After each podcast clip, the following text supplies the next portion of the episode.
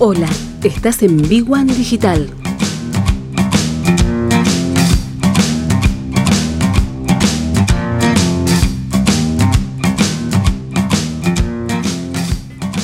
Néstor, qué placer saludarte. Los que trabajamos en finanzas siempre hacemos números, ¿viste? Sí, sí, y, y sobre todo, ¿no? Con oficialmente, a ver, Mañana arrancan, el miércoles arrancan las clases, en marzo arranca el año comercial, uno le llama comercial porque en marzo todos de vuelta a clases, post vacaciones, y tendríamos nueve meses, diez meses para, para planificar un año que lo que hablamos el año pasado, cuando decíamos no sabemos cuándo va a terminar la pandemia, no sabemos hasta cuándo arranca, este, se termina todo este calvario, cuándo arrancamos, si hay una pausa, pero este año tenemos nueve, diez meses para trabajar hasta diciembre pero con una cierta incertidumbre que sigue estando.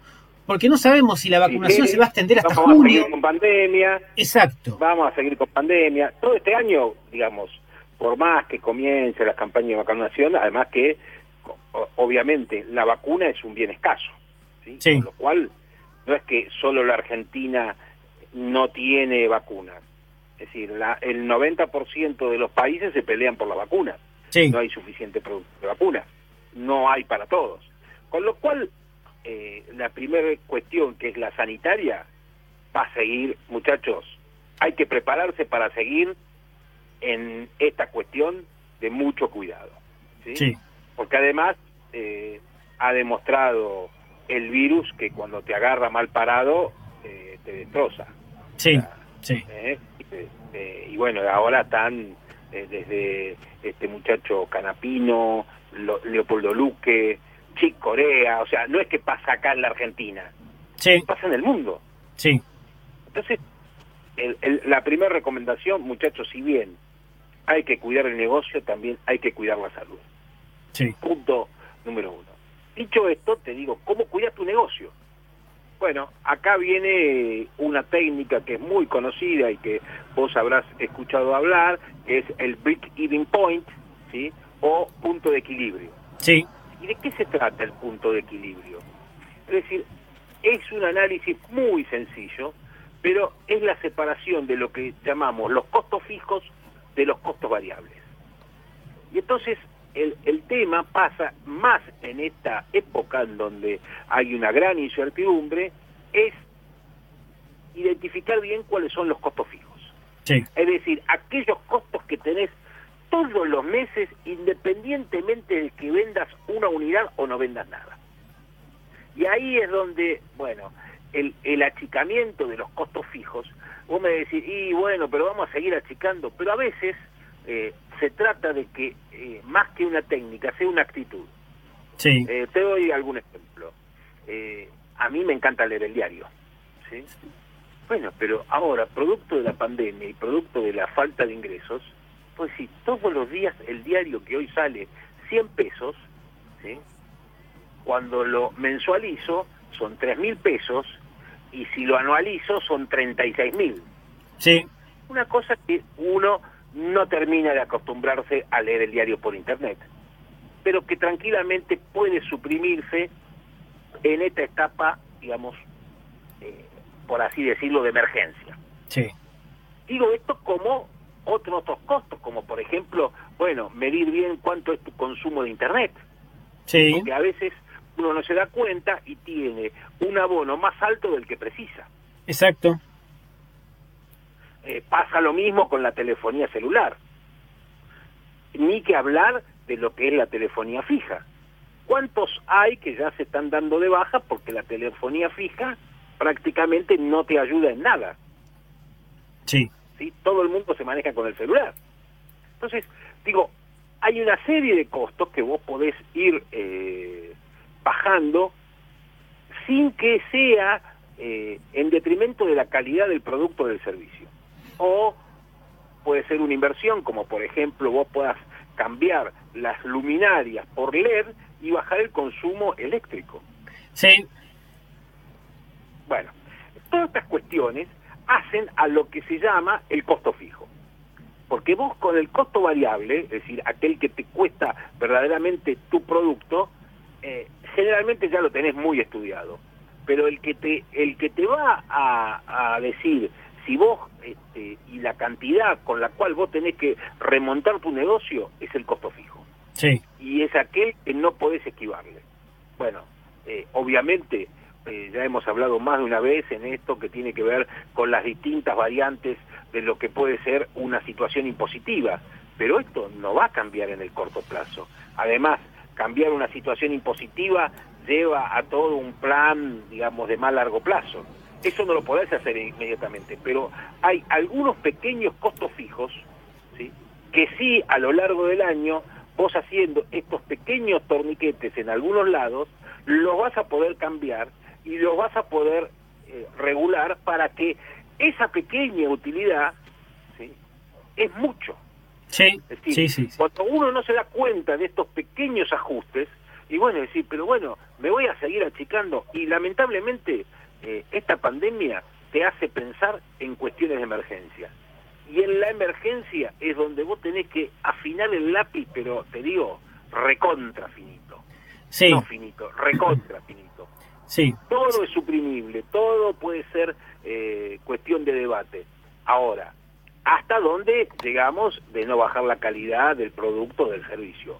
O, ¿sí? como pasa con muchas este, empresas que así lo hacen, fíjate que lanzan segundas marcas, segundas líneas, ¿sí? terceras marcas, ¿no? Las famosas este, marcas cuchuflito, sí. ¿sí? que te hacen que, bueno, eh, sin desmerecer la calidad del producto, no tienen otros componentes como eh, publicidad o alguna distribución mucho más personalizada. Bueno, hoy todo eso, eh, la logística hoy está teniendo un peso terrible. Sí. Y muchas veces no, no, el, el, emprendedor no lo ve eso, es decir, bueno, no, te lo mando por Mercado Libre. Y viste, es una cosa que ya el envío solo está teniendo un costo y muchas veces decís, bueno, a ver, si acostumbro a mi cliente a que venga al local a buscarlo, ya gané un montón. Sí, totalmente. ¿Por qué gané? ¿Por qué gané también? Porque si viene al local es probable que vea otra cosa y se entusiasme y me compre algo más. Sí. sí, y, aparte, y aparte Luis, este lo que vos contás de, por ejemplo, con el punto de equilibrio, con el control de los costos o de los gastos, eh, aplica lo que en cualquier familia, y esto puede ser trasladado al plano familiar, personal o, empresarial, el, consumo hormiga, porque ese consumo hormiga que uno, un café, este, un, gasto de más en cualquier lugar que uno no lo tiene en cuenta de montos menores, hace que después en el consumo familiar eso sea un egreso importante. Y en una empresa pasa exactamente lo mismo. Está repleto de casos donde una empresa, por no atender, en un emprendimiento más que nada, por no prestar atención a esos consumos hormiga, de ese emprendimiento termina fracasando, termina con serios problemas que después les cuesta bastante resolver. Sí, y además, bueno, ni que hablar el costo en personal, que hoy eh, lamentablemente es que eh, prácticamente es imposible incorporar gente en relación de dependencia, salvo las grandes corporaciones. Incorporar a alguien en relación de dependencia te sale más caro no solamente por el costo del mínimo de convenio, sino también por todas las cargas salariales y extrasalariales, que además, que además no te agrega valor. No, no, aparte no sé cuánto saldrá el porcentaje. Si uno paga un sueldo de 50 mil, te termina saliendo un empleado en blanco, no sé, 150, 130. Este es tremendo. Eh, aproximadamente vos estás pagando de lo que se lleva en bolsillo el 50% van a cargas sociales, sumado a que tenés que calcularlo por 13 sueldos anuales, ¿no? Porque tenés el medio aguinaldo de, de, junio, de junio y, diciembre y que las vacaciones te cuestan un 20% más. es tremendo, es tremendo. Son, son todos costos. Sí. Entonces, eh, eh, digamos, bueno, este ha sido algunas veces los secretos de los supermercados chinos, que no tenían empleados, que toda la familia. Sí, sí, sí, sí. sí.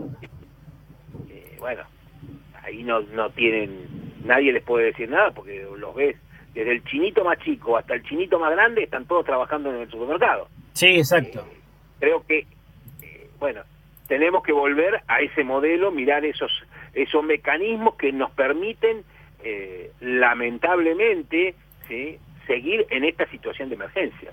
Porque en otras épocas, bueno, cuando el costo te lo da, podés incorporar personal.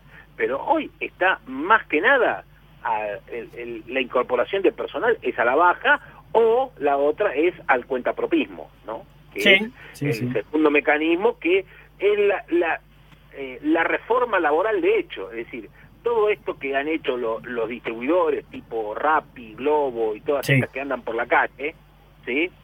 son todos monotributistas, pero en realidad son empleados en relación este, de dependencia encubiertos. Sí, sí, sí, este, sí, sí, sí. y, no tienen no tienen obra social, no tienen jubilación, bueno, si pagan el monotributo lo tendrán, pero en, definitiva todo eso hace que este, estén fuera de lo que nosotros llamamos la economía blanca. Sí. Eh, alguien lo puede criticar y no, porque es lo que muchas veces dijimos. Eh, la economía tiende al concepto que te voy a decir ahora, que es la uberización. Sí, sí, sí, sí. Sí, de, todas maneras... sí, sí, Luis. Sí, te decía, eh, esta uberización está trascendiendo todos los mercados ¿sí? y se está trasvasando a todos los, eh, a todos los ejes del mercado. Sí, yo lo, lo que te iba a contar es que no entiendo cómo sucesivos gobiernos Nunca nadie, uno ha dicho, yo entiendo que acá hay una variable económica y financiera y que el Estado necesita plata, pero ¿por qué no se le termina al emprendedor, a la pyme, a la empresa que está creciendo, que quiere arrancar, la facilidad de tener una menos, menor carga impositiva, de tener un menor costo laboral, que no significa flexibilización laboral y perjudicar al, al empleado, que haya por lo menos una posibilidad de poder arrancar a trabajar con un panorama medianamente estable, sabiendo que acá es inseguridad jurídica total, pero por lo menos con una carga impositiva menor, que no sea tan, pero tan difícil mantener este, tres o cuatro empleados en blanco.